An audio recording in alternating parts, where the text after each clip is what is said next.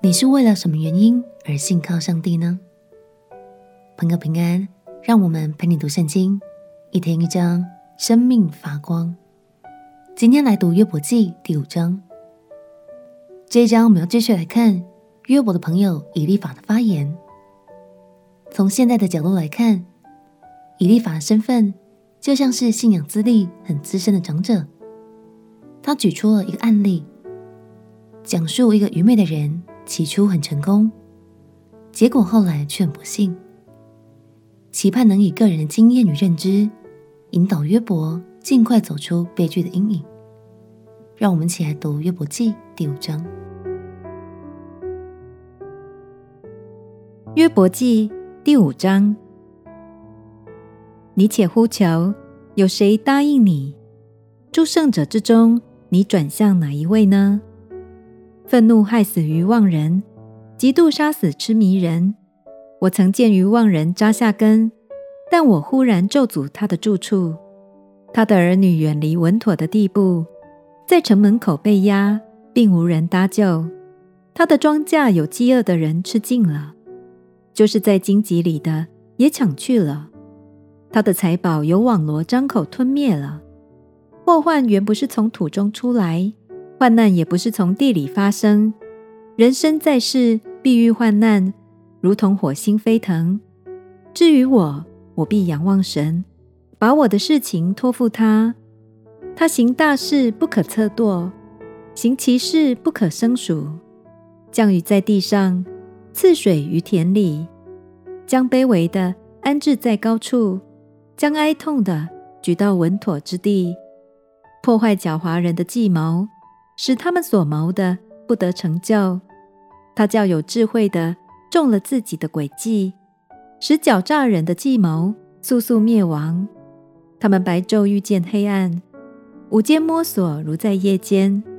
神拯救穷乏人脱离他们口中的刀和强暴人的手，这样贫寒的人有指望，罪孽之辈必塞口无言。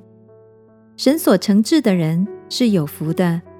所以你不可轻看全能者的管教，因为他打破又缠裹，他击伤用手医治。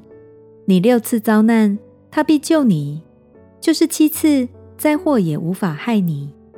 在饥荒中，他必救你脱离死亡；在征战中，他必救你脱离刀剑的权利。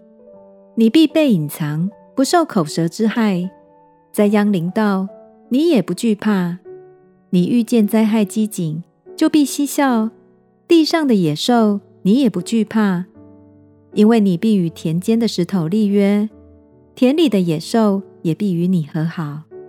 你必知道你帐篷平安，要查看你的羊圈，一无所失；也必知道你的后裔将来发达，你的子孙像地上的青草。你必寿高年迈，才归坟墓，好像禾捆到时收藏。这里我们已经考察，本是如此。你需要听，要知道是与自己有益。从经文中我们可以看出，以利法是认识神也敬拜神的人，这个部分并没有错。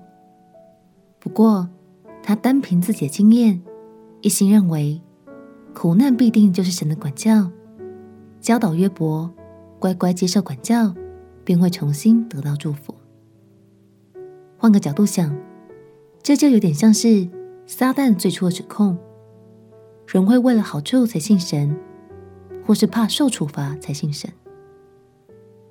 亲爱朋友，今天就让我们一起静下来想想看，你是为了什么原因而信靠神呢？不用怕答错，或是答案很奇怪，这没有标准答案。单纯是你和神之间的小秘密。我们亲爱的哥，亲爱的耶稣，求你使我透过圣经越来越认识你，挪去心中的恐惧，单单因为爱你而跟随你、亲近你。祷告奉耶稣基督圣名祈求，阿门。祝福你，永远有一颗单纯的心，跟随神到底。陪你读圣经，我们明天见。耶稣爱你，我也爱你。